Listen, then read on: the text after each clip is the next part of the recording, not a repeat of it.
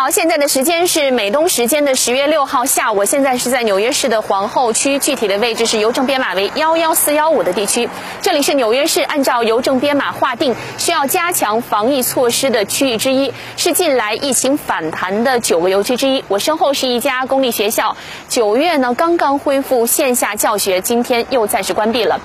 总体而言，纽约市现阶段的疫情比美国其他地方轻，病例增长速度慢，但是布鲁克林区、皇后区部分区域出现了聚集性的传染，有九个邮区人口占纽约市总人口的百分之七，近一个月新增病例数占纽约市总数的百分之二十以上。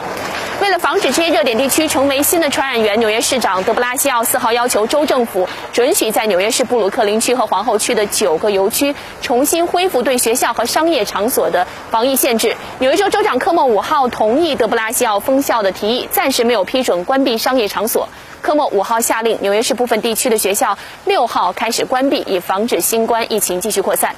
科莫解释说，封校的理由是学校没有筛查检测返校学生，不能确保学生的健康安全。美联社报道，封校新规涵盖了纽约市大约一百所公立学校和两百所私立学校，包括不少宗教学校。根据美国约翰斯霍普金斯大学美东时间十月六号下午发布的新冠疫情统计数据，美国的新冠确诊病例接近七百五十万例。